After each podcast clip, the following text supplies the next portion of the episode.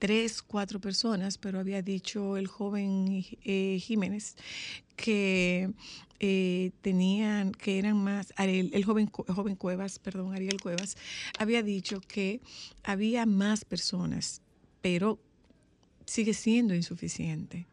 Y hay una, teníamos en mente establecer contacto con el diputado eh, con el diputado José Horacio Pichardo, pero estaba cumpliendo compromisos de su cargo fuera del país. Después leímos una nota en la que eh, el, diputado Jorge Villegas eh, tiene en mente la, presentación de un proyecto de ley que, norme, regule, que avale esta, esta situación de personas desaparecidas, que le dé algún tipo de respuesta.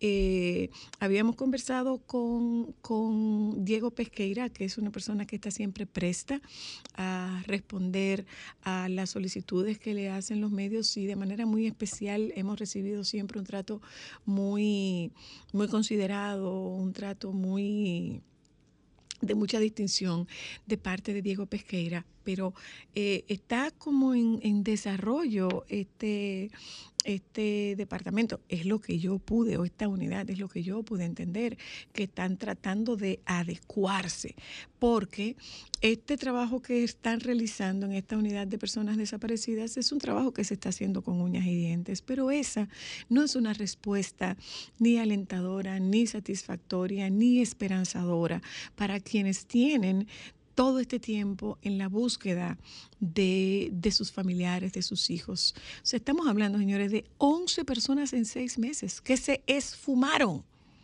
que se desaparecieron, que, no sabemos de ellos. Entonces, eh, ¿qué?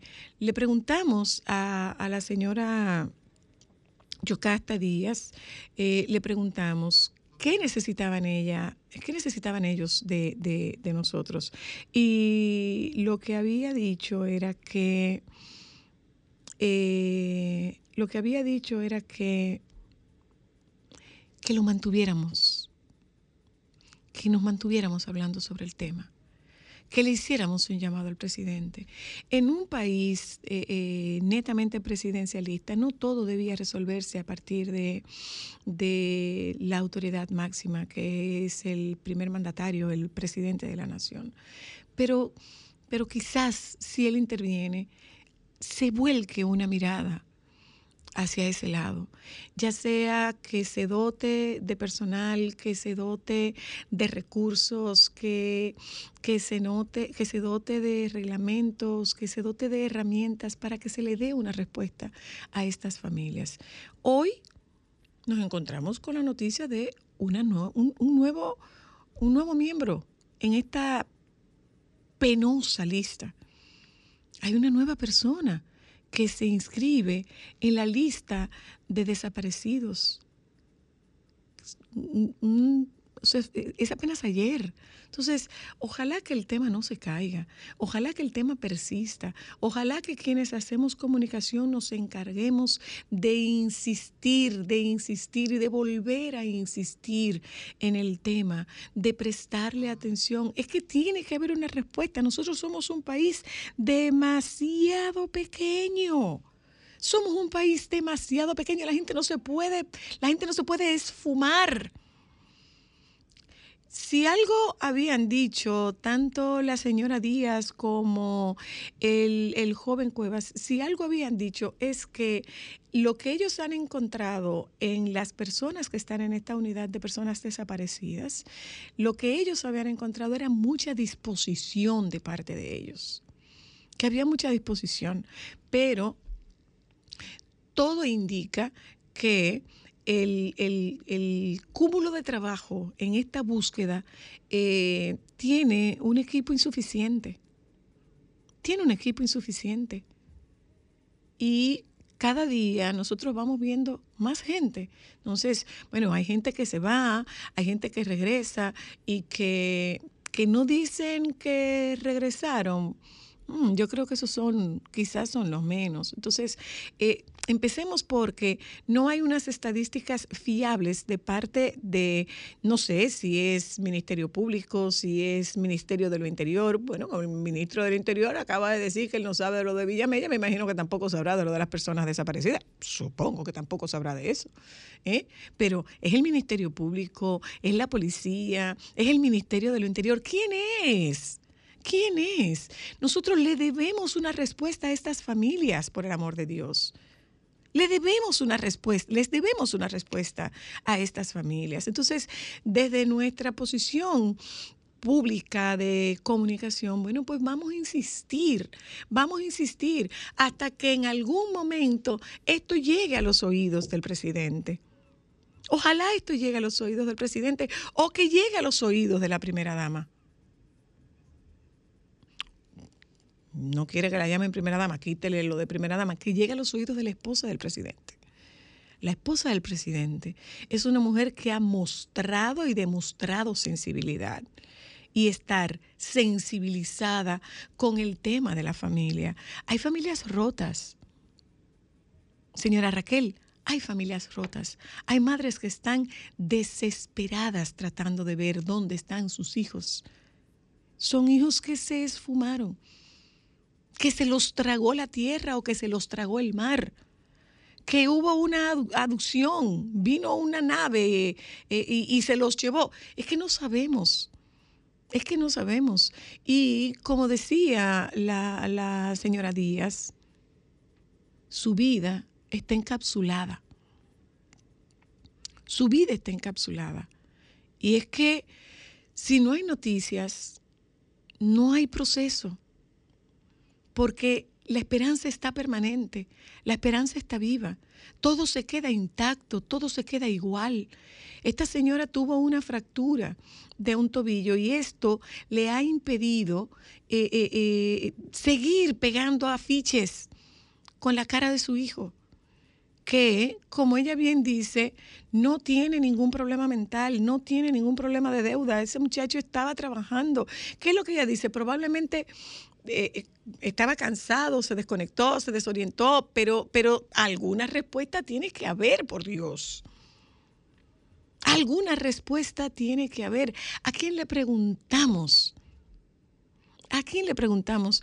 Yo, yo, entiendo que el presidente está cargado con cualquier cantidad de cosas porque tiene el cuarto lleno, su plato está completamente lleno y ha estado lleno desde el primer día que empezó su gestión. Eh, Presidente, hágale un espacito en su plato a estas desapariciones, porque con su voluntad probablemente se muevan más acciones. Les debemos respuestas a estas familias, se las debemos, presidente. Les debemos respuestas. Y bueno, si no es el presidente, pues mire, doña Raquel, movilice un poco de acción entre, entre, entre quienes tienen ese poder. Movilice esa acción, porque usted como madre, colóquese en la posición de esas madres. Colóquese en la posición de esas madres, colóquese por un momento en los zapatos de esas madres. El desasosiego, la incertidumbre, por no decir el infierno que están viviendo el calvario que están viviendo esas familias. Entonces, nosotras desde aquí nos comprometemos a mantener el tema. Al menos una vez a la semana nosotros vamos, y, yo antes voy a agradecer que me ayudes con eso, al menos una vez a la semana nosotros presentaremos las imágenes de esas personas.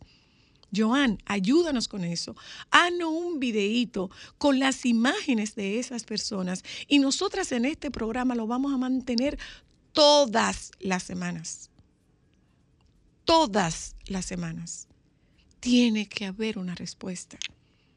Tiene que haber una respuesta.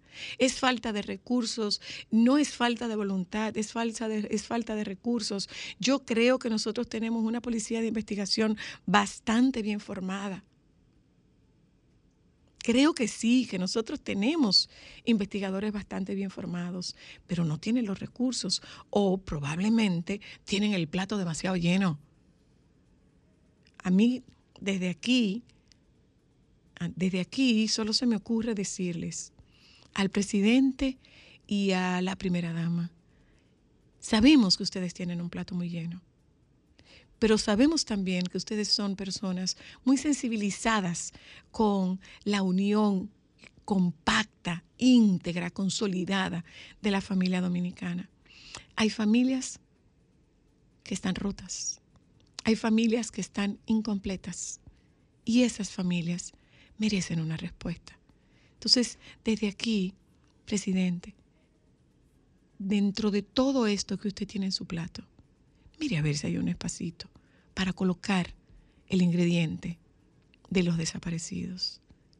A su esposa, a doña Raquel, a la señora Arbaje de Abinader, haga un espacito, haga un espacito y coloque el ingrediente del sufrimiento que están atravesando estas madres que tienen en este momento y desde hace meses y hasta años sus familias incompletas. Les debemos respuestas. Ya volvemos.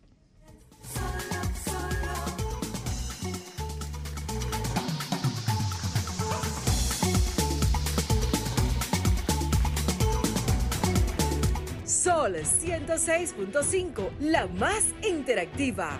Una emisora RCC Miria.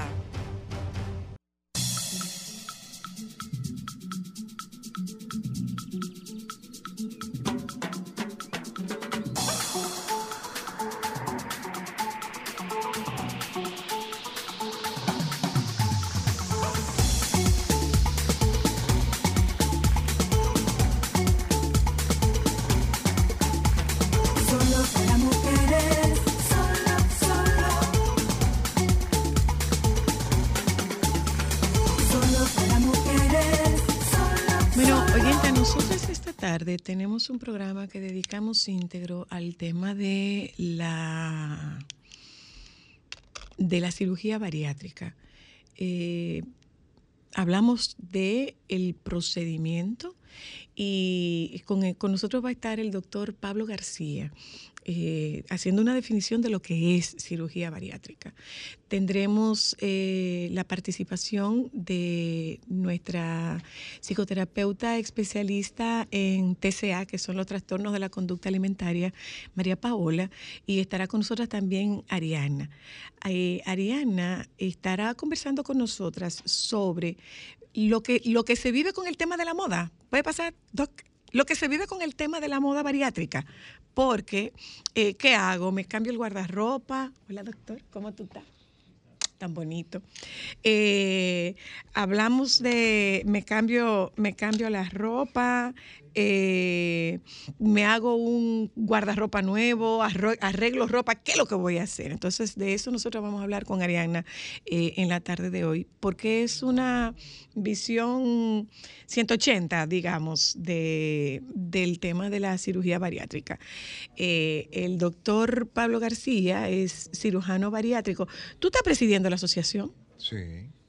¿Es, recién creada, Pablo? No, la Sociedad de Cirugía Metabólica y Bariátrica. Se metabólica y bariátrica. Nació en el 2012. ¿Por qué, ¿Por qué es metabólica? Metabólica se refiere a esas enfermedades que se relacionan directamente al peso, ¿no? Como diabetes, hipertensión. Acuérdense que la obesidad es un estado inflamatorio. La gente dice, no, que no es una enfermedad. Sí, es una enfermedad y es un estado crónico inflamatorio que va a afectar todos los órganos. Y ahí viene diabetes, hígado graso, hipertensión, depresión. Estado crónico inflamatorio. Así es. Ok, porque el periódico Listín Diario, creo que fue el Listín Diario que ayer hablaba de que nosotros tenemos en la, en, la adolescencia un 31% de obesidad. Sí. Eso es un número demasiado elevado. Así es, así es. De hecho, eh, la República Dominicana entre los premios y las cosas que nos, destacamos, en el 2019 fuimos el país con mayor crecimiento de obesidad en la mujer de Latinoamérica. ¿Pero y por qué? Por encima de México, inclusive. Por encima de México, que, es era lo más alto. Y es el país de mayor índice de obesidad en el mundo. Exacto. Y nosotros, las mujeres, estamos por encima de, de México. Así es. no no, no en, en, proporción, pero sí de crecimiento, de crecimiento de las estadísticas de obesidad. Wow. Vamos a ver una cosa, Pablo. Eh, ¿Con qué está relacionado este incremento de la, de la, de la tasa de obesidad? Mira, eh, la gente habla siempre buscando responsables fuera de cada uno de nosotros. Eh, enfocándose siempre que los temas socioeconómicos, que la comida rápida, que mm, las enfermedades, que el, uso de, por ejemplo, de, material de, guardar comida, plásticos, que, hay algunas sustancias que aumentan el peso.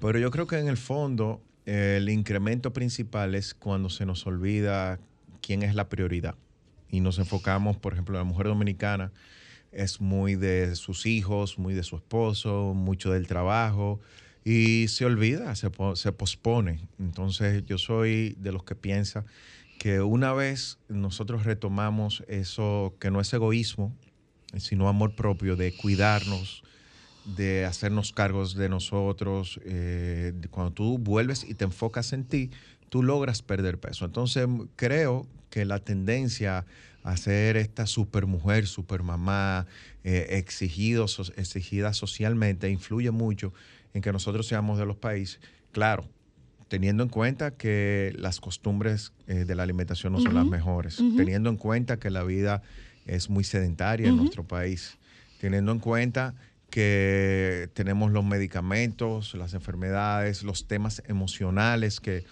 que como hay mucho tabú con el tema de la educación eh, o la búsqueda de salud mental, eh, por ejemplo, eh, tenemos temas como depresión, ansiedad, que digamos que alcanzan niveles importantísimos en un, en un, país donde hay poca atención y esto también va a favorecer a la aparición de obesidad.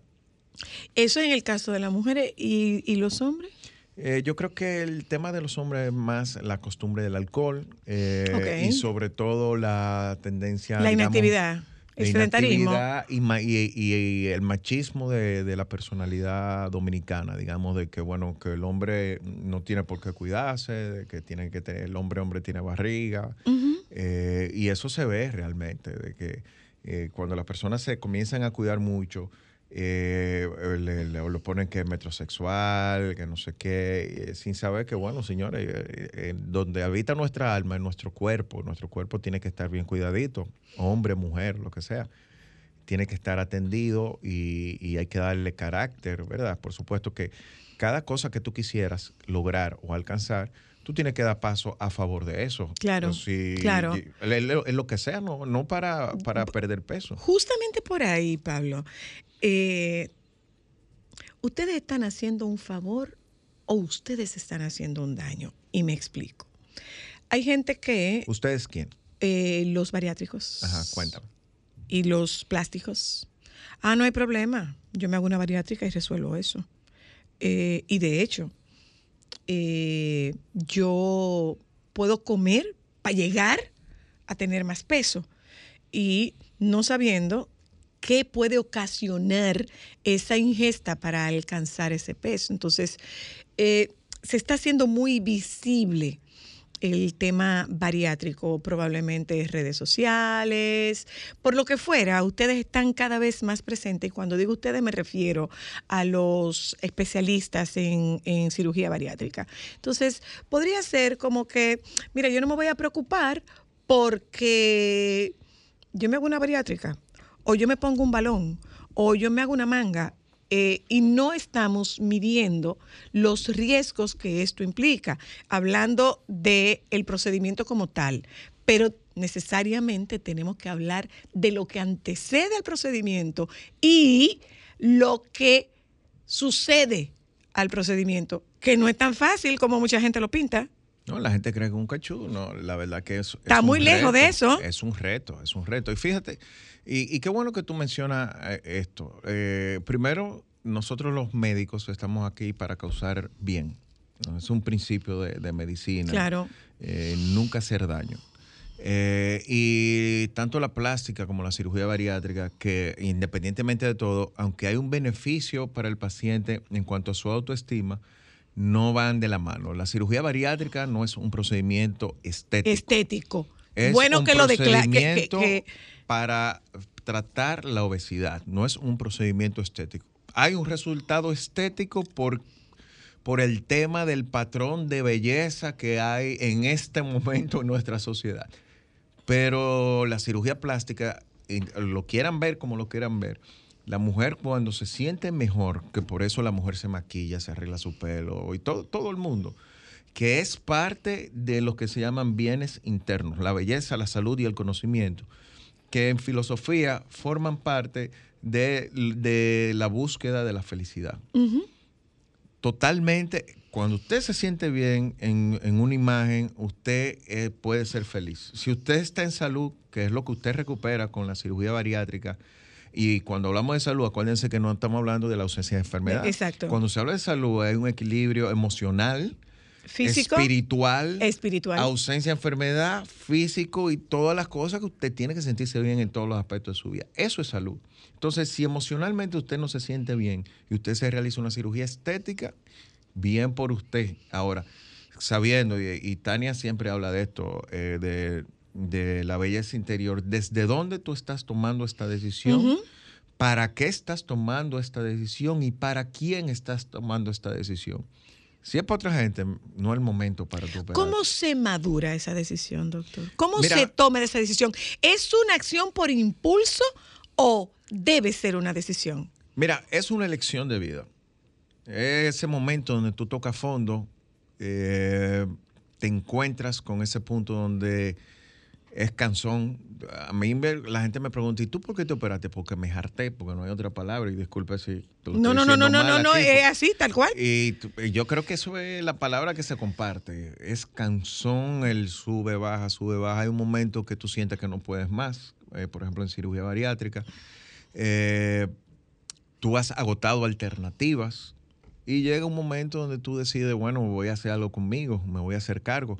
Eh, usualmente el 60% de las personas cuando toman una decisión, según un estudio canadiense, lo tomó en el momento donde recibió una ofensa. ¿Ok? Viene, Ah. tú sabes que la gente tomamos decisiones y cambiamos desde el placer o desde el dolor. Esperemos nunca tomar decisiones desde el dolor, pero muchas veces te mueve despacio y te lleva a tomar la decisión. Simplemente llega el momento donde tú te das cuenta que Dios nos puso a nosotros para, para ser instrumentos, para ayudarte y explorar la posibilidad, eh, creo que es totalmente válido. Pero partiendo de la premisa de que no es un procedimiento estético. No, por supuesto, pero igual, si, si la persona se siente mal y quiere hacerlo por estética, perfecto. Ahora, no es un procedimiento estético. El estado de obesidad, hay una inflamación crónica del tejido adiposo y esto libera factores tumorales que por eso se asocia a 18 tipos de cáncer, factores inflamatorios que producen todas las enfermedades eh, de nuestro cuerpo, eh, la alteración de sustancias que van a dificultar la pérdida de peso. Por eso cuando la gente me está hablando y que no, que tú le dices al gordito que, que coma menos y eso, no sabe de qué está hablando. Primero, lo- los temas emocionales que esa persona puede estar eh, eh, refugiándose en la comida, puede estar llenando vacíos, puede estar eh, sanando, Compensando. puede estar premiándose Y o incluso castigándose. o castigándose Ujú. precisamente. Entonces, eh, tú tienes también sustancias dentro de tu cuerpo, como todo, todo nuestro cuerpo se regula a través de químicos, ¿verdad? Que suben, Exacto. bajan hasta el estado emocional. Sube, sube una sustancia, baja la otra, te da depresión. Sube la otra, baja la otra, te da eh, ansiedad. Eh, eh, por eso con los medicamentos en algunos casos es necesario en la salud mental. Pero tú tienes, por ejemplo, una sustancia que te dé el hambre, una que determina la cantidad que tú necesitas, porque, por ejemplo, una, el, el pensamiento racional del ser humano no es que determina la cantidad de lo que usted va a comer. Importante. Y, y, o sea, cuando yo veo a un médico o alguien juzgando a esta persona con obesidad, eh, para mí no sabe una manera muy superficial, ya iba a decir una mala palabra. De tratar. Iba a decir, no sí, sabe un carajo. Yo, yo iba a decir un, un ceoñeo, no sabe un ceoñeo de lo que está trabajando, de lo que está tratando, porque eso es una manera muy superficial, o sea, eh, de, de verlo cuando tú tienes un desequilibrio hormonal y por eso viene la reganancia de peso. Por eso un paciente que tenga un grado de obesidad muy severo, tú no puedes venir a ponerle, por ejemplo, un balón gástrico, porque el balón va a bajar de peso, se va a quedar a mitad, las sustancias de, de que producen obesidad van a seguir circulando y ese paciente va a rebotar y se vuelve una frustración más. Por eso hay que saber elegir qué procedimiento, y ahí viene la importancia de, de- de la evaluación, qué procedimiento es mejor para ti, dependiendo de tu peso, de tu edad, de tus enfermedades, porque una actúa mucho mejor en la diabetes, una actúa mucho mejor en, en la enfermedad hepática. Eh, si tú tienes una anemia crónica o te falta algo, tú no puedes venir a hacer un bypass. Si tú tienes reflujo severo, es mejor otra opción que no sea la manga gástrica. Y no optar por un procedimiento y que no, es el que yo quiero. No, o sea, Ah, ok. usted En, lo en piensa, eso, en eso no es, no, eh, no es a la carta. por supuesto. No es a la carta. Por supuesto que tú no, no puedes hacerle a un paciente algo que no quiera, pero debes orientarlo lo suficiente eh, para que tome la mejor decisión. Yo tengo pacientes que me dicen, no, es un balón. Y yo, te- yo les respondo, mira, yo no te voy a robar el dinero, yo no te lo puedo poner por mis principios éticos personales. O sea. Ya, si tú quieres ponértelo, lamentablemente Pero te una- tocará ir donde cosa, otra doctor. persona. Se está poniendo de moda ¿El qué? la bariátrica. El balón. Más, más que de moda. o es que se está haciendo se está muy visible. más. Ok, se está Y, conociendo más. Por ejemplo, um, Están las chicas ahí, eh, eh, Joan, están en Zoom. ¿Eh? Tenemos a María Paola y, a, y Ariana, que tocamos. Con María Paola nosotros vamos a tocar la parte, esa parte emocional que, que que tú es mencionas. imprescindible en el acompañamiento de la cirugía bariátrica. Es una pena que Cristal no pudiera estar con nosotros. Se suponía que Cristal estuviera con nosotras y que compartiera su testimonio, pero Cristal está haciendo un trabajo que la tiene fuera de la, la tiene fuera de la cabina y por eso no podemos conversar con ella. Más voy a ver, que- voy a ver si, si te, Ah. te voy a decir después, Ah, doctor. bien. Eh, va- vamos a ver, Joan, escríbele a Cristal a ver si en algún momento nosotros podemos llamarla, porque ese tema de, de que es el camino fácil, eso está muy lejos de la verdad. Eso Bueno. está muy lejos de la verdad. Y yo podría dar mi testimonio como una cuidadora de paciente bariátrico. Porque sabes que yo fui una muy buena cuidadora de paciente bariátrico. No es, no es tan fácil. No solo no es tan fácil, no es fácil. O Así sea, mismo eso no es ningún camino, eso no es ninguna, eso no es ningún camino fácil, ni ningún camino breve. No, o sea, la, los escollos de esa, re- de esa cirugía no están en el quirófano. Para nada. y después de ahí, No, y no solo eso. O sea, ahí viene un tema de los juicios. Vamos a poner que sí, que sea más y fácil. después de ahí, Vamos a poner que sí, que sea más fácil. Y que no lo es. No estoy diciendo que sea no, fácil. no, no lo es para O sea, nada. Yo, yo eh, vine a entender el paciente. Yo creía que yo te hacía mucha empatía. Fue cuando yo me operé. Cuando tú te operaste. Cuando yo fui paciente, yo dije, bueno, la verdad que a partir de ahora... ¿Y de mira, quién tú te dejaste operar? O del doctor Betance. Y el doctor La Sala, el doctor Rivas, que son mis compañeros también de trabajo. Ok. Mira, fíjate que... o sea, cuando tú fuiste, ¿qué tan distinto es el médico del paciente? Bueno, tú sabes Porque que- además de, que lo- de los de que los médicos son muy malos pacientes. Sí, y, tú- y, bueno, yo tengo dos cosas. Yo soy médico y soy hombre, que eso se traduce en ser bien, Peor bien pendejo. ¿no? Y entonces al tener mucho conocimiento y sé, bueno, tú ya tú me conoces, eh, ya tú sabes cómo yo soy con, con los pacientes Sí, en cuanto sí, a la exageración de los cuidados. Ya tú puedes saber que siendo complicaciones, yo entendía que la tenía Todas. todita. ¿Verdad? Eh, llegué inclusive a somatizar al punto de que fui, me hacía estudios. Yo mismo me, me tragaba en, en rayo X, me tragaba mi medio de contraste para hacerme mi prueba. Bárbaro. Dos, Bárbaro. dos veces. Dos veces. Porque tú tenías complicación. Porque yo entendía que, que estaba fugando. Pero somaticé, full, somaticé. Eh, pero te puedo decir que ha sido una de las mejores decisiones de mi vida. Pero, pero voy, voy, voy con María Paola, eh, porque justamente es cuando está el momento preciso para tomar esa decisión. No, y yo quiero ah, preguntarle a María Paola. María Paola, yo tengo seis años de operado y ahora mismo, por ejemplo, eh, yo soy comedor de dulce y mira, esa es mi lucha todo el tiempo. Ahora mismo estoy yo descontrolado y yo siempre le digo a mis pacientes, mira, no, no esté pensando que ya esto de aquí para adelante se resolvió. Yo tengo 10 libras además ahora mismo. Eh, tú tienes una bestia que vive dentro de ti. Si la despertaste, yo como un dulce y duro 15 días comiendo dulce y con ansiedad y acelerado. Hola María Paola. Hola, hola. Dale las gracias eh, a Vera, por favor. Dale las gracias a Vera. A tu mamá. Dale las gracias, por favor. Sí, sí, aquí estoy y lamentando no poder estar con ustedes presencial porque amo la radio presencial, el poder estar ahí con ustedes. Sin embargo, aquí estamos gracias a la tecnología. Ya. Y, eh, María eh, Paula, bueno, nosotras hoy queremos tocar el tema de la cirugía bariátrica, eh, pero es desde distintos aspectos y distintos puntos de vista. Eh, incluso eh, tendremos la oportunidad de conversar con una estilista que es Arianna, y con Arianna nosotros tocamos el tema de el guardarropa porque definitivamente el guardarropa cambia, porque tu cuerpo cambia y tu percepción de ti también cambia. Entonces, comenzamos preguntando, María Paola, eh, el momento preciso o el mejor momento o el más adecuado para tomar la decisión que no sea ejecutar una acción. Claro, sí, eh, aquí es que me estaba loca por interrumpir porque ahí definitivamente hay mucho material, ¿no? que yo hablaste por los, codos. yo iba de, doctor.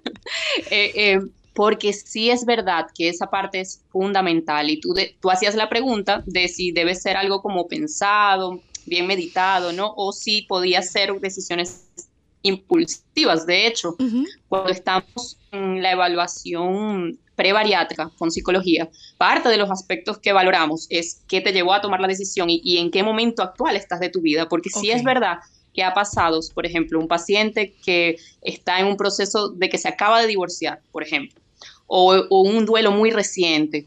O sea, ya son como alertas o señales de que puede ser que quizás, o sea, lo más probable es que no sea el mejor momento para tomar una decisión así, porque a veces, de hecho, en temas de divorcio ha pasado, que es más como, eh, eh, como esa forma de, mira, ahora me voy a poner... Cambio de vida. Aunque no es una cirugía estética, es verdad que el paciente lo conecta con, con esto, ¿no? Entonces sí es importante que sea en un momento de vida en donde dentro de lo posible, nunca vamos a estar, a ver, perfecto, o sea, si, esperamos estar demasiado perfecto en todas las áreas, nunca va a llegar el momento, porque parte de la situación que me lleva a ir a, evaluarme con un, con, un cirujano María,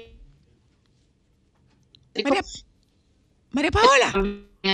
María Paola. malestar en áreas de mi vida, entonces sí, sí. Es que me, oyes. Te estás interrumpiendo, vamos a ver.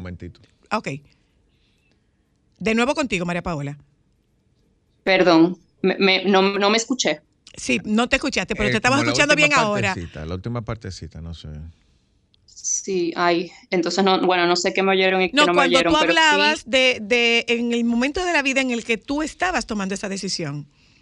Sí, y, puse el ejemplo de que si hay unas situaciones recientes de, de crisis vitales, como cambios bruscos en tu vida, un divorcio, un duelo reciente, allí es mejor, no es que no te vayas a operar, sin embargo sí que te trabajes emocionalmente previo a la cirugía bariátrica para que puedas estar como desde las mejores, desde el mejor momento emocional para ti para asumir un cambio de vida como lo es, porque evidentemente, como ustedes habían dicho, no es nada fácil, es necesario seguir pautas, seguir instrucciones, seguir, eh, eh, de hecho, o sea, si ya la comida, que es lo más probable, la utilizabas para, para calmar emociones, eh, ya eso no va a estar. Entonces es necesario poderte trabajar emocionalmente previamente para que, ok, si, si ya no tengo la comida, entonces, ¿qué voy a tener? O sea, necesito más herramientas, porque si llego sin herramientas al momento de cirugía es sumamente duro. La pregunta, eh, eh, Pablo, antes de tu pregunta, ¿tú puedes pausar tu pregunta ahí? Pero por supuesto. Oye, ¿quién está ahí? Hola, mi doc. Hola, mi niña, ¿cómo tú estás? mi ángel andante. Yo, yo, o sea, yo vi hasta vine para acá a ver, a ver tu, a ver tu obra. A verla, porque hace mucho que no la veo. Eh, mira, eh, está María Paola y está, y está Pablo contigo, Cristal, porque nosotros queremos que tú nos cuentes. Yo recuerdo que en un momento determinado yo le había planteado la, la posibilidad de, de, que se hiciera una bariátrica cristal, pero ella no estaba lista. Y sus palabras fueron, si no, si no comete una indiscreción, cristal. Eh, no, no. Sus palabras fueron, yo no lo hice en ese momento porque yo entendí que yo tenía que trabajar en mí. Yo elegí esa batalla. Eh, es bueno escucharlo de ti, Cristal. Eh, bueno, Ustedes saben que yo no soy muy pública, pero Pablo siempre me ha dicho que es importante yo compartir un poco de mi historia y ayudar al, que lo necesite. Eh, mucha gente no sabe, pero mi sobrepeso fue producto de un medicamento por una depresión muy fuerte que yo hice. Eh, y durante varios años tuve que consumir ese, ese medicamento. El doctor, mi psiquiatra, me dijo tú tienes dos opciones, porque un día yo le pregunté, yo le dije, me siento muy bien, ya me siento un poco más yo, pero me siento que estoy subiendo de peso. Y el doctor me dijo, ese es uno de los efectos de ese medicamento, pero yo quería que tú probaras primero el beneficio y decidieras si lo descontinuamos y seguimos buscando opciones. En mi caso, conseguir tratamiento fue muy difícil, duré mucho tiempo en lo que la dosis y el, la marca farmacéutica se adaptaba a las necesidades de mi cerebro en ese momento y cuando yo empecé a sentir un poco de lo que yo era, yo le dije al doctor no. Yo lidio con el peso después. Ahora mismo yo me voy a enfocar en mi salud mental y durante todo ese proceso yo solo me enfoqué en mi salud mental y no en el size. Eh, fue muy difícil, sumamente difícil, pero yo traté de voltear la tortilla, primero porque tengo un equipo maravilloso, yo tengo tres ángeles, uno es el doctor Vicente Vargas, la otra que ha sido la, la cosa más buena que le ha pasado a mi vida, que es María Paola, ella lo sabe, y Pablo. Yo me había evaluado incluso con otro doctor. Y yo empecé a soñarme que yo me moría, o sea, yo empecé a despedirme, yo empecé a hacer un yo empecé a tener pesadillas, yo empecé a hacer un listado de cómo quería mi funeral, de qué iba a pasar, qué le iba a dejar. O sea, yo dije, no, esto no es para mí. Y en ese momento, trabajándolo justamente con María Paola, me di cuenta que no era el momento. Yo empecé mi proceso emocional. Después de eso, yo empecé a crear el hábito y a coger el amor al ejercicio. Y durante ese proceso, conocí a Pablo cuando fue a Solo para Mujeres a presentar su libro y Pablo sembró en mí la posibilidad en ese momento. No la seguridad, la posibilidad. No, la posibilidad. En ese momento yo empecé a leer el libro, yo empecé a ver y a identificar muchas de las mismas cosas que Pablo estaba atravesando, que decía, la gente ha sido muy cruel conmigo, yo he llorado mucho, mucho, enfocada en que, wow, nadie conoce mi historia, la gente solo ve un size, la gente solo me compara con mi mamá. Señores, yo he tenido que lidiar con gente que me ha dicho que me va a amarrar en una camilla para obligarme a hacerme una, una bariátrica para que deje de ser gorda, que hasta que yo no rebaje yo no voy a ser feliz, que a mí así de gorda ni mi gato me iba a querer, que seguramente mis sobrinos me iban a rechazar por mi sobrepeso. Eh, cantidad de mensajes diciéndome que yo debería pertenecer a una comunidad de gordos y de comedores compulsivos, que tan linda mi mamá y tan fe, tan gorda yo. O sea, la gente se le olvida primero que uno tiene un espejo, que nadie conoce el viaje que está atravesando nada aquí. Yo no tengo que hacerlo público. Yo no tengo por qué decirle a la gente, mira, mi sobrepeso es por una depresión que por poco me muero, de la tristeza. Y poco a poco yo empecé a entender que por mi salud porque mi salud mental y emocional estaba muy bien, gracias a Dios. Ya yo podía dar ese paso. ¿Cuánto tiempo te tomó eso, Cristal? Me tomó dos años y medio. Mm. Entre la primera visita con otro doctor, empezar a crear el hábito, trabajar muy duro con, María Paola y la decisión de, de la manga gástrica. Me tomó dos años y medio. Y cuando yo me reuní con Pablo, que incluso no fui para eso, fue para un proyecto que, que íbamos a conversar. De lo único que no hicimos fue hablar del proyecto. Que todavía me la debe la conversación. yo me senté, yo hablé con él, yo vi todas mis opciones y posibilidades y yo dije, yo estoy lista. Es tan así, él no me deja mentir, que la única pregunta que yo le hice a Pablo de toda nuestra conversación fue cuándo yo puedo volver a entrenar. Fue lo único que le pregunté. Eh, yo he aprendido con María Paola de alimentación intuitiva, de mindful eating, a comer en el presente. Yo he aprendido a escuchar mi cuerpo. Yo he aprendido a tener un balance con mi alimentación no es lo que la gente piensa de lo bonito porque uno está flaco. Es un viaje difícil. Yo no la he pasado bien hasta que aprendí a reconocer mi cuerpo de nuevo. Pero la satisfacción de las cosas que puedo hacer por mi salud, de que no me canso porque yo tengo un trabajo muy demandante y que yo puedo seguir igualita, yo me puedo amanecer cinco días. Una, una pregunta, Cristal, una pregunta, y esto tiene que ver con María Paola. ¿En algún momento tú has experimentado un bajón emocional? Sí, claro que sí. Ok. Y María Paola me ha dado herramientas para regularme. ¿Cómo fue, ¿cómo fue ese bajón? ¿Cómo fue ese bajón emocional y cuánto te duró? Después de operada, eh, me duró como dos semanas. Yo estaba muy asustada eh, porque no masticaba bien la comida, estaba vomitando, independientemente de que Pablo puede decir yo soy buena paciente, yo sigo todo al pie de la letra, pero aprender a mi cuerpo a que entendiera los códigos nuevos fue muy difícil.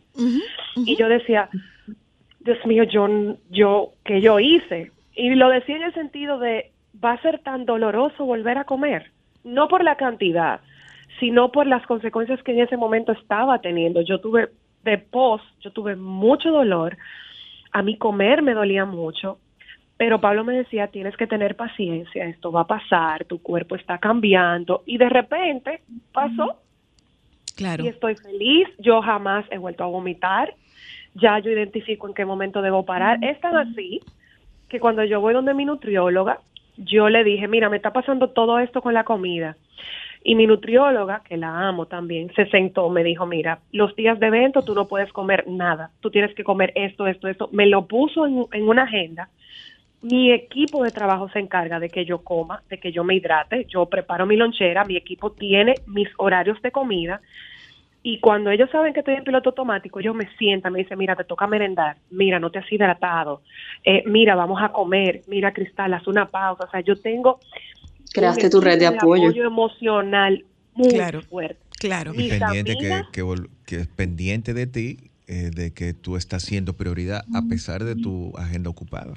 Así mismo. Mira, eh, eh, Cristal, Cristal, eh, Pablo, le había hecho una pregunta a María Paola y era, ahorita hablaremos con Ariana porque de todo esto la gran sacrificada he sido yo. Yo hice la pregunta. Gracias. Sí.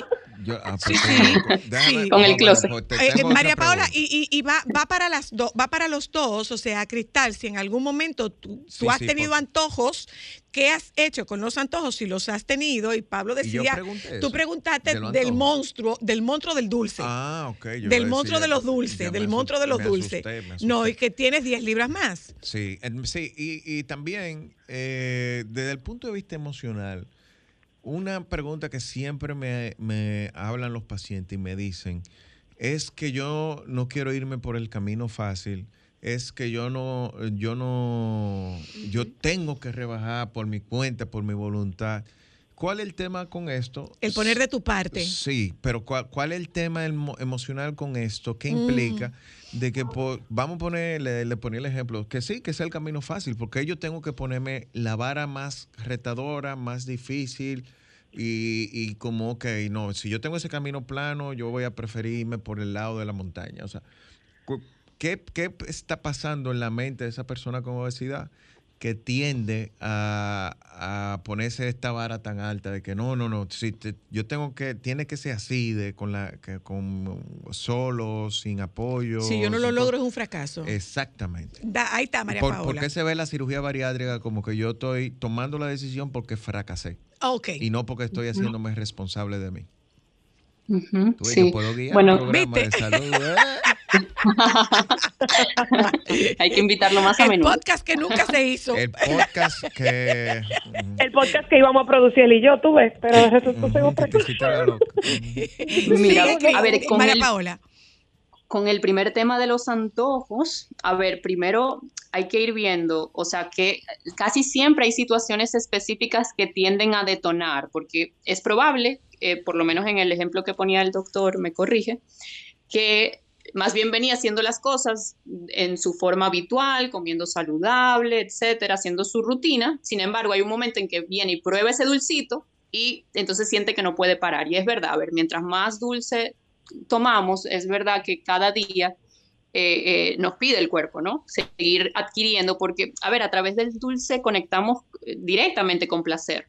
Y, el hecho de, poder identificar primero si, estoy en un momento de ciertas vulnerabilidades, qué situaciones específicas me detonan, y poder crear como un plan de prevención de, qué, conductas, qué emociones, qué pensamientos me pueden ayudar a volver a reencauzarme. No significa, aquí hay que tener mucho cuidado, porque a veces me preocupa un poco con los pacientes bariátricos, como todo este tratamiento de los alimentos buenos y malos, que en general no ayuda mucho, como el tema de satanizar los alimentos o cogerles terror o miedo, sino más bien, o sea, cómo puedo hacer para relacionarme con ellos de una forma tal que, que sí, en la medida en que vaya adquiriéndolos, pueda aprenderlos a que cuando me los coma, sea desde un estado de, atención plena, lo que nombraba ahorita Cristal como el mindful eating, y más que estar en prohibición, es cómo puedo, en vez de estar en automático cuando me lo como, cómo lo puedo disfrutar, saborear, etcétera. Y sí, por supuesto, hay un momento en donde me va a tocar ponerme límites, porque,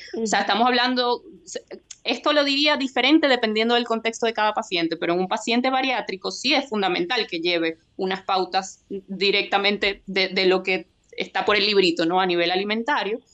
Y sí, por eso dentro del proceso de psicoterapia, sí se acompaña como a adquirir herramientas de, ok, en vez del dulce, ¿de qué otras maneras me voy a proporcionar? Es porque no es el dulce en sí mismo, es como ir leyendo qué hay detrás de este deseo y cómo puedo tomar acciones que comprometan y, me generen mayor bienestar a la larga. Porque el dulcito te da ese bienestar momentáneo, sin embargo, no termina de, ir al fondo o a la raíz de esto que me está pasando. Una pregunta para los dos. ¿Se le da de alta a un paciente bariátrico en algún momento? Mira, desde el punto de vista mecánico cavernícola de cirugía, hay un punto de la de alta. Sin embargo, eh, la relación, particularmente yo, no estoy diciendo que sea así, tengo grado de amistad con mis pacientes y yo tengo mi paciente de 10 años que me preguntan todo todavía. Tú sabes que, tú sabes que eso es automático en mí. Yo no Mami, me siento tal cosa. Llama a Pablo, Cristal. Por favor, llama a Pablo. Entonces hay un tema. Y esto va un poco por el lado tuyo, María Paola, y, quiero escuchar lo de Cristal. Y es, de nuevo, yo estoy hablando como cuidadora de una paciente bariátrica. Que no la pasamos bien, ¿eh? y, y, la pregunta es, la pregunta es, eh, me da apuro llamar al doctor, por un lado, y por el lado tuyo, María Paola, me da pena eh, que yo cree una dependencia de la terapeuta o del doctor. A ver, ¿puedo contestar primero? Por favor. Ok. Primero, eh, nada con pena. Nosotros, perdona, nosotros tuvimos una, tuvimos una situación con Cristal en Nagua y regresamos de Nagua y yo puedo dar ese testimonio de parte de, del doctor, que el doctor llegó y dijo, no, déjame averiguar qué es lo que está pasando aquí. Con mis propios ojos. Déjame averiguar qué es lo que está pasando aquí. No, que le vamos a poner un medio de contraste. No, no, no me le ponga medio de contraste. No, espérate, déjame yo ver qué es lo que está pasando. Entonces, ¿qué era? ¿Se estaba deshidratada? Estaba deshidratada, pero eso fue en, los primeros, el primer mes, probablemente el primer mes, pero ¿hasta qué punto? febrero, fue como si fue febrero. ¿Hasta qué punto se puede producir una dependencia del doctor desde el punto de vista tuyo y desde el punto de vista tuyo, María Paula, una dependencia de la terapeuta? Mira, yo no lo veo como dependencia y te voy a decir algo. Yo lo veo como un apoyo, Pablo. Sí, un apoyo. Pero yo te voy a decir que para mí, ¿qué representa cuando tú me eliges cuando un paciente dice, bueno, me voy a operar contigo, Pablo, ¿qué más valioso tiene esa persona que entregarte Su vida. coño, su vida? Ya se me salió la mala palabra. Entregarse, Pablo entre- siendo Pablo. entregar tu vida. Entonces, eh, ese privilegio, lo más que yo puedo darle a ese paciente de vuelta no es la cirugía, es, mira, quédate conmigo y yo estoy aquí para ti. O sea, es como yo Esa relación de confianza. Es mi visión. De esa eso. persona A mí- segura. yo prefiero que me llamen 500 veces y no que Mil veces de esas mejor. 500, la 501 sea Hay una un situación real y yo no esté ahí Ujú. para ayudar a esa persona. Ok. Ok, Ujú, es al revés, esto, exacto. o sea, y es es un privilegio tú, miércoles, esa persona en acto de fe, porque este, tú no sabes realmente si yo opero bien. Porque nadie, el, el paciente Tú no sabe si, yo- la- si el que médico sí, sabe que de verdad. o sea, lo que hay que tener lo buen verbo y hay mucha gente, lamentablemente en nuestro país, la medicina, eh, aunque se oiga feo, es muy mediocre En algunos casos sí. En muchos casos. Y entonces, lamentablemente, hay mucha gente que uno sabe cómo se maneja y que es más allante en movimiento. Entonces, es- el tú elegirme es un acto de fe y creo que es súper, súper eh, beneficioso. eso. Eh, sí, María la idea Paola. es que el equipo completo, o sea, desde el lado de psicología, igual la mecánica es que, que todo, todo, todo lo que el paciente pueda necesitar, ahí vamos a estar para ti, ¿no?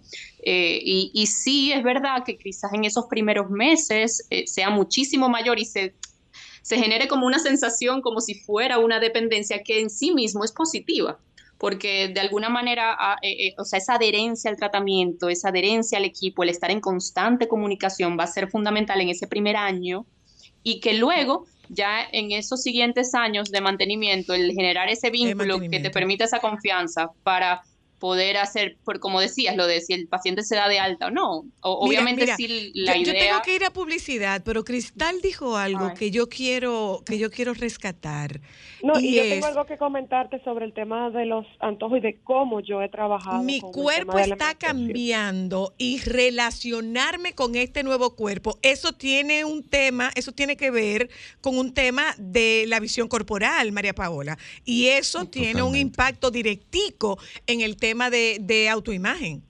Ujú, ujú. Totalmente. Entonces, entonces Totalmente. yo voy un momento a publicidad, regreso de publicidad y quiero que, me, que tratemos ese tema. O sea, porque sé del caso de un paciente que no es un paciente tuyo, que dijo, es que yo no acepto al que yo estoy viendo. y de Ujú. hecho, ¿Y tú qué ves, hacer ahí? y tú ves a gente con ropa grandísima. Yo no acepto Sí. al que yo estoy viendo. No, No estabas listo para ese nuevo cuerpo. lleva, Voy, voy a no publicidad, ya vuelvo.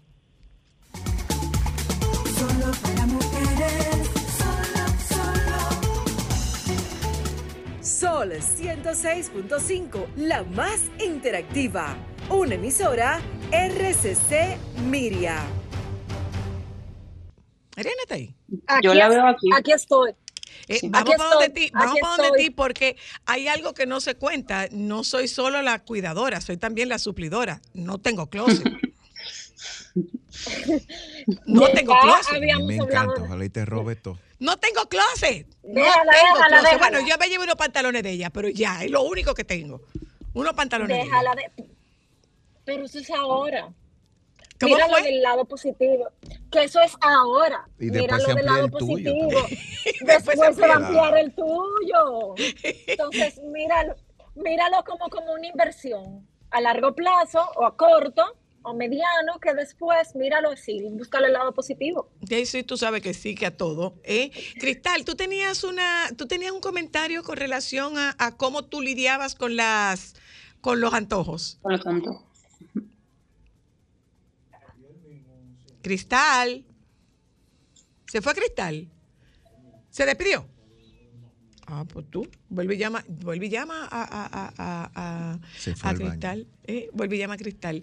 Eh, Ariana, hablábamos del tema de el. Yo le pregunté a María Paola lo que pasaba cuando yo no reconocía ese cuerpo.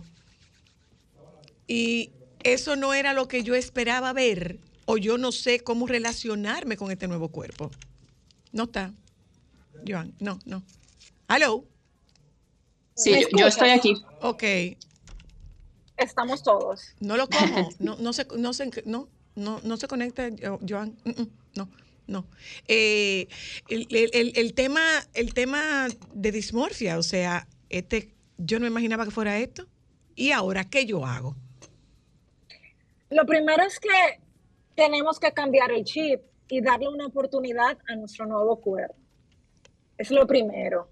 Ver las cosas nuevas puestas. Es un nuevo, o sea, probarse todos los size, probarse todos los estilos y tratar de cambiar el chip y darle una oportunidad a ver cosas nuevas, a experimentar cosas que de repente antes no te atrevías. Ajá, ¿y Yo cómo yo hago eso, María Paola? ¿Cómo yo conecto ese chip? Porque eso es muy Sí, chulo decirlo, pero ya es aquí, la mira, verdad. aquí estamos hablando de un término que es- viene a ser la imagen corporal, que es esa Ajá. representación mental que todos tenemos sobre cómo de nuestro cuerpo, eso que sentimos, está la los sentimientos, la percepción y la conducta con respecto a nuestro propio cuerpo. En, en general puede haber o insatisfacción corporal o distorsión corporal, son Ujú. distintas. Ujú. Eh, eh, y nos puede pasar en pacientes bariátricos que se puede dar o las dos, o una de las dos, o ninguna, ¿ok? Y esto incluso se evalúa desde antes de la, de- la cirugía porque hay pacientes que van a estar más propensos eh, que otros. Y esto, de hecho, es de las cosas que se tardan más en obtenerse resultados porque el cerebro necesita un tiempo. Eh, eh, Es algo que, que se, de, de por sí, en cualquier persona que de hecho haga cambios en su cuerpo a través de, de hábitos, ¿no? De alimentación, ejercicio, etcétera, igual es un proceso. Imagínate en, una cirugía bariátrica que se da de una forma que, que tiende a ser muchísimo más rápida, eh, es, es un cambio muy brusco y ese cerebro necesita tiempo, en este caso que, que, que ojalá se animara a hacer sus seguimientos de psicoterapia, que es lo ideal realmente, a través del mismo proceso eh, eh, se va acompañando, ir conectando con esto, pero, pero, pero sí, por ejemplo, Ariana ahora habla ya de, de técnicas, ¿no? Ya directas de, de herramientas, porque a través de psicoterapia tenemos las nuestras y ya directamente, conductualmente, o sea, yo tengo pacientes, por ejemplo, que me dicen eh, que se, primero se, se prueban el más chiquitito porque les tiende a pasar que si se llevan de esos, se cogen el más grande de primero. Entonces, el, cuando se ven al espejo y se dan la oportunidad de probarse nuevos, nuevos vestuarios, entonces allí es que más o menos le vas ayudando al cerebro como a ir diciendo, ah, ok, este es mi, mi nuevo cuerpo. Sí. Debería ser lo contrario. Yo siempre recomiendo que debería ser lo contrario, porque eso te va subiendo la autoestima. Tienes, tienen que empezar de mayor a menor. Porque si tú en un probador, en una experiencia nueva, en un tipo, un momento de cambio, empiezas por el más chiquito, puede ser que eso te, te desmoralice. Entonces yo lo que recomiendo es al contrario, empiecen de mayor a menor. Eh, dame el Equilarge. Y eso, a medida que tú veas que, oye, no me sirve. Ah, no, está large. Ah, pues dino, Pablo. Eso mismo. Sí, perdón, eso- eso es ejemplo que dije es de una paciente que tiene más de un año de cirugía. Sí, ¿eh? En exactamente. este Eso ejemplo siempre y particular. cuando las personas ya tenga la imagen coordinada con su realidad. Exacto. Te explico. Exacto. ¿Y cuánto ejemplo- tiempo puede pasar en que se haga ese enganche? Sí, y hay que determinar inclusive si esa, ese trastorno es desde antes. Y de hecho, la mayoría de pacientes con obesidad desconocen... No se ven así. No se ven así y desconocen qué tan obesos están. Ujú. Bastante, y, y también puede pasar lo contrario. Ok, porque una cosa, una cosa es, estoy consciente de que estoy obeso, pero no sé qué tanto. De hecho, es muy común eh, ver a la persona cuando se hace una foto y que yo no sabía que yo estaba así. Exacto. Y Las fotos tienden a ser. Eh, sí, y, y yo diría que contrario a, a medirse la ropa de más grande hacia menor en el proceso de pérdida de peso, yo lo veía como un error. Te explico. Primero hay, hay un desconocimiento de la realidad de su cuerpo y eso tarda en, en- en acentuarse. En, en as- Asentarse. En asentarse. Y tú tienes esta persona que te llega, vamos a poner tres, seis meses, la- nueve meses todavía, y te llega, por ejemplo, en los hombres, tú lo notas bien en el saco, y tú le ves este saco que el muerto, el muerto parece era más grande. El muerto era más grande. El muerto era más grande, pero ellos no se están dando cuenta que están usando la ropa dos tallas por encima de la que, de la que le corresponde. Porque todavía le están poniendo esa ropa a la imagen. es posible. A la imagen de antes, María Paola, puede ser. Sí, sí, sí, sí, sí. Es que si estoy O sea, yo tú sabes que- mismo y mi cabeza, mi- Mira, mi, mira, cabeza mira. me está mostrando otro panorama. Perdón por la interrupción y, y- y- y cuando quieras participar, Cristal, bienvenida. Eh, hago esta pregunta porque ese es un tema que no se toca habitualmente. El, el ajuste de la imagen corporal es un tema que no se toca Más a bien nivel, se a, nivel, a nivel mental. Se minimiza. Yo se lo digo inmediatamente, me doy cuenta, identifico a mi paciente y le digo, mira, creo que tenemos que hacer un trabajito, ven a ver. Y lo paro frente al espejo y le hago la pinza con la ropa. ¿Tú no crees que se ve mejor así?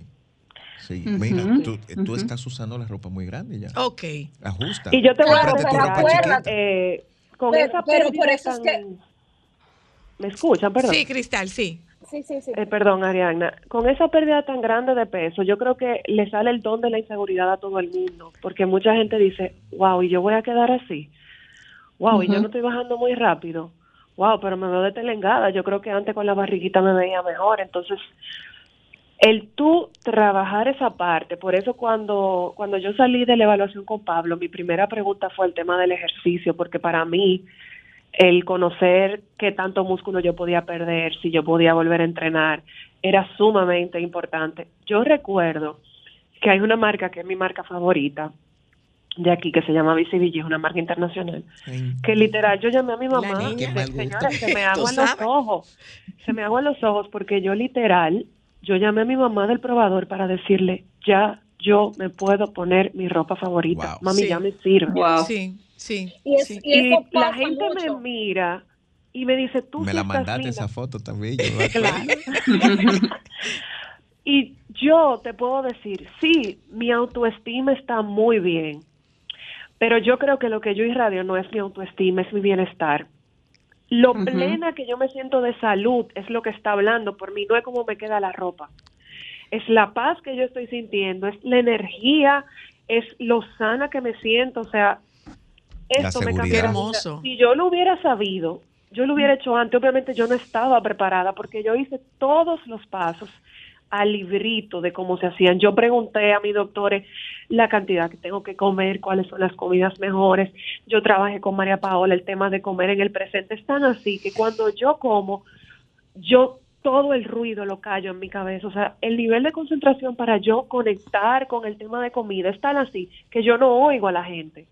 Si yo tengo que comer rápido, yo prefiero comerme un stand y no comer. He aprendido a balancear. Mis amigas están todas felices porque comparten un plato conmigo, entonces ella dice que las tengo a todas. Y no me estoy privando de cosas. Sí, me dan antojos, claro, pero esos antojos yo los he sustituido por palomita, que me voy a convertir en un pollo. Eh, he aprendido a disfrutar el tomarme un electrolito. Los antojos que me dan sorprendentemente son de, de cosas crujientes. Prefiero tener muchas opciones para hacerme una buena ensalada, cuidar el tema de con qué aderezo. O sea, he aprendido a comer, a entender qué le hace bien a mi cuerpo. Por ejemplo, hay un día que la señora Luna les puede decir que la pasta me cae bien y la semana que viene no.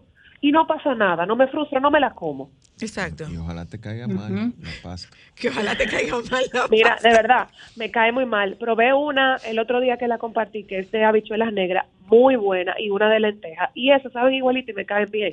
Ariana, tú estás, Ariana, tú estás acompañando a una amiga en este proceso.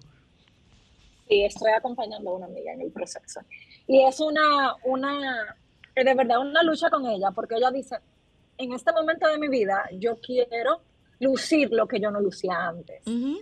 Entonces ella dice, es una búsqueda de estilo, es una búsqueda de reencontrarme conmigo misma y hacer un ejercicio de de repente cosas que yo no hacía antes o no me ponía antes, ponérmelas. Es que Pero hasta el también color de está- la ropa.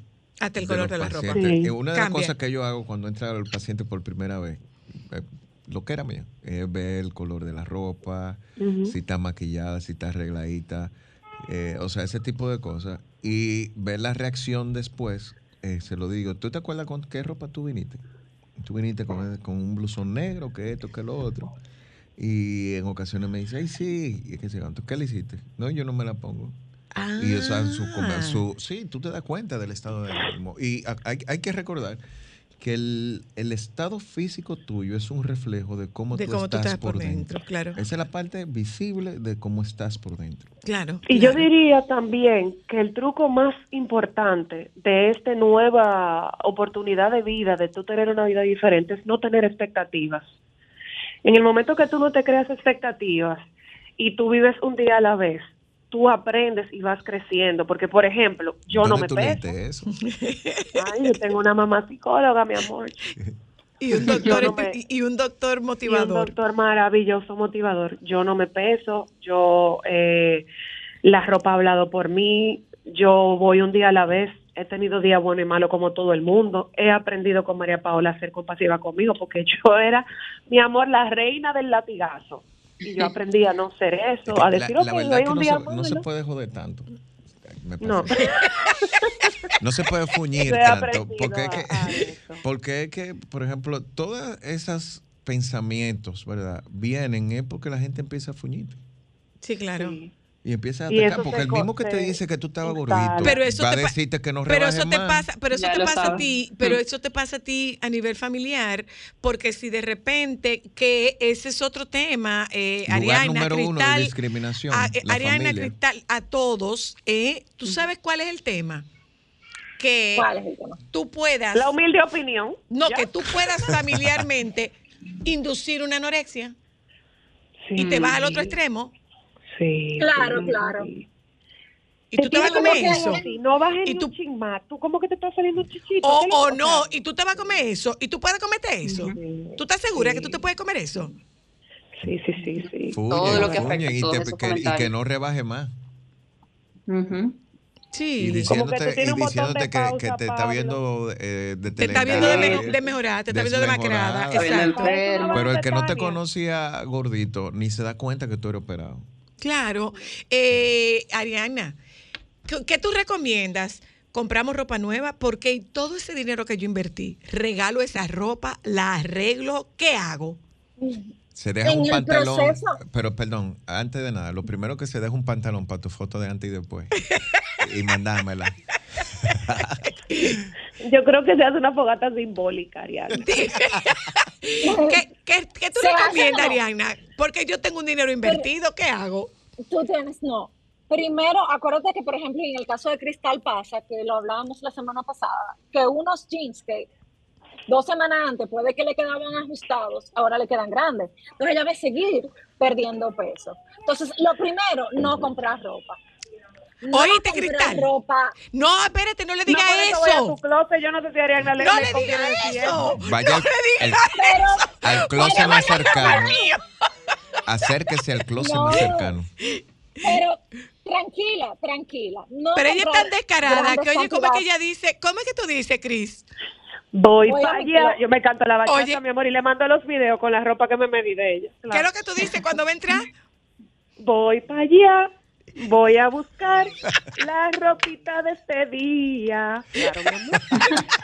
Con cancioncita y todo. Me lo pongo todo. Ahora, ah, Zoila, tiene que admitir, ¿verdad que se siente rico como familia? Es esa, esa situación de que ojalá, ojalá y te lleve toda la ropa. Sí, sí. Voy a publicidad porque yo había prometido dar la, la visión de un cuidador, de una cuidadora de un, de un paciente bariátrico. Porque, eh, y sobre todo cuando se trata de tu hija, ¿eh? Que tú quisieras ver cómo ayudarla.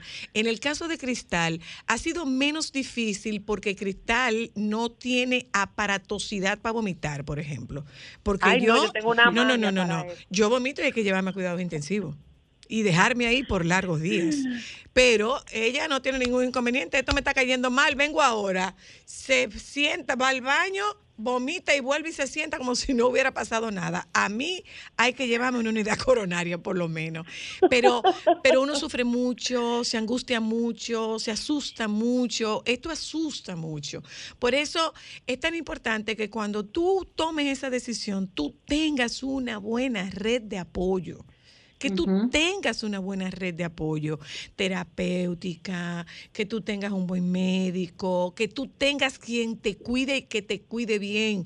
Yo tengo pacientes, yo tengo Mis pacientes amigas han sido maravillosas. yo este- tengo pacientes que son bariátricos y no es lo mismo una cirugía bariátrica en Estados Unidos sola que una cirugía bariátrica en este Con país gente. con alguien que te cuide. Voy un momento a publicidad, ya vuelvo.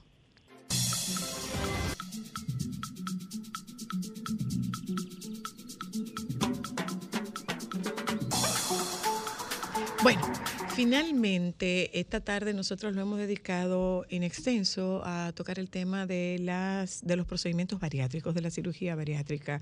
Eh, bariátrico es todo aquello que Ayuda a perder peso, un procedimiento como cirugía, no es una cirugía en específico. Ahora, siguiendo con nuestro programa solo para mujeres. y Señores, quiero señores. invitar a Pero Dios siguiente mío. invitada, Señores. Luna. Quiero hacerle una pregunta. dígame. Ya tú No sabes, puedo con ya, él. Pablo, Como tú cuidadora. puedes relevarla. Cuando ella se vaya de vacaciones, ya tú vas a ser el, el, el que va a dirigir Y- el programa. Y, y mira, y muy buena cuidadora. Pregúntale a, Sí. pregúntale a Cristal. Bueno, ¿Qué sí. maravillosa, Sí, maravillosa. con- Lo único que me mortificaba era decirle, mamá, tranquila, porque de verdad que estaba desesperada. Lloró mucho en los primeros días. Al verme así tan tan adolorida, eh, estaba muy mortificada. Yo tengo dos Mamá al fin. Dos preguntas para Adelante. nuestra invitada. Dígame a ver. A ver, eh, primera pregunta como cuidadora. ¿Qué pasa por la mente cuando tú ves a tu hija con obesidad al nivel que estaba y cómo tú apoyabas en ese momento? Mira, Queriendo tú que ella tome medidas y que ella entendía que no era el momento. nosotros tuvimos una experiencia de un primo, y tú, tú recuerdas que yo te lo relaté. Nosotros tuvimos la experiencia de un primo que era obeso mórbido, 400 y pico de libras, que murió. Y yo llegué a mi casa después del funeral y yo le dije a Cristal, si a ti te pasa algo por sobrepeso, yo no te lo voy a perdonar. Porque yo no estoy lista para que tú no estés viva. Entonces yo le decía a Cristal siempre, a mí no me mortifica tu físico, a mí me preocupa tu salud, pero todos sus parámetros estaban bien. O sea, todas sus analíticas estaban bien, pero ¿qué pasa? Cristal venía de un tema de una fractura, Cristal tenía un tema de una cirugía de, de vesícula, eh, todo este tiempo de recurrencia de, de crisis asmáticas, de temas de, de alergias. Y yo decía, es que esto está saliendo por algún lado y yo no quisiera pensar que te pase algo sin que yo haga nada. Pero ¿qué ocurre? Que no era yo quien tenía que hacerlo, era ella. Hasta que un día ella llegó a decirme a mi mami, es que yo he tenido pesadillas, yo he pensado que me muero, yo me he despedido. Entonces yo dije, no, mi hija, no, no, no, no. no, Suelta no. eso. No, no, no, no, no, no, no. Lo que yo quiero que tú sepas es que cuando tú lo decidas, cuando tú sientas que estás lista, tu mamá está aquí. Y ya. Qué y bien. lo solté. Ahora la vamos- segunda. Vamos a escuchar a la opinión de Cristal. Dile, O sea, Cristal. estamos acá en Solo Estamos para- acabando, Sala casi, por- estamos terminando ya casi. Y doctor Pablo García. Dile. Eh, Mira, eh, Cristal, No. ¿qué tú sentías desde el punto de vista cuando estaba en obesidad, cuando tu madre se preocupaba con este tema y si en alguna ocasión llegó a molestarte o afectarte? Muchísimo, muchísimo porque ella no, yo decía, es que no me entiende, es que ella no entiende lo que me está pasando. Yo, yo sentía, no era ni siquiera un tema de empatía, porque si hay un ser humano empático con mi mamá y prudente hasta el tuétano. Pero en ese momento yo decía, ella no, ella no está oyendo, ella no está viendo lo que yo estoy haciendo, ella no podía entender que yo tenía el enfoque en otra cosa. Porque yo estaba muy asustada. Incluso cuando yo me evalué con la endocrinóloga, eh, la que me dijo, ¿qué tú estás tomando? Que yo le dije el medicamento, la endocrinóloga se volteó y dijo, ay carajo, eso engorda muchísimo. Y ahí, cuando se lo dijo un profesional de la salud, fue que ella pudo entender qué era lo que me estaba pasando. Ahí fue que ella asoció y ahí bajó un poco, porque yo sentía mucha presión, Pero yo no lo sabía. Así es. Y- muchísima y- presión. Y después de la cirugía, ¿cómo se siente la cuidadora de un paciente que está en ese proceso de pérdida de peso? Mira, a mí se me llena la vida cuando la veo. A mí se me llena la vida cuando la veo, porque no es lo que físicamente yo estoy viendo, es el glow que ella tiene. Es ese, es ese encuentro con ella. Y tú sabes cuándo fue, y, y esto lo digo a- para cerrar, porque tenemos que despedirnos. ¿Tú sabes cuándo yo supe que tenía a mi hija de vuelta? El día que la vi cantando. Yo dije, volvió mi hija. Ese día me di cuenta que tenía a mi hija de vuelta. Gracias, doctor Pablo García. Gracias, María Paola.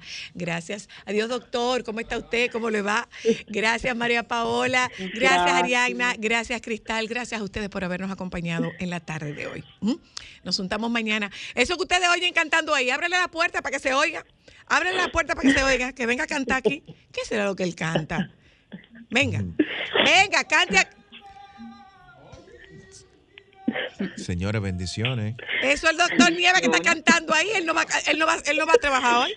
Mire.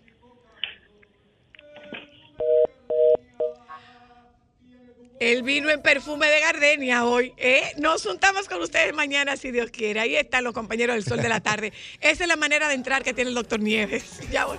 nos juntamos mañana.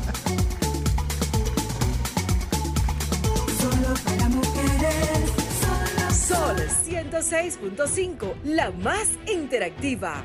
Una emisora RCC Miria.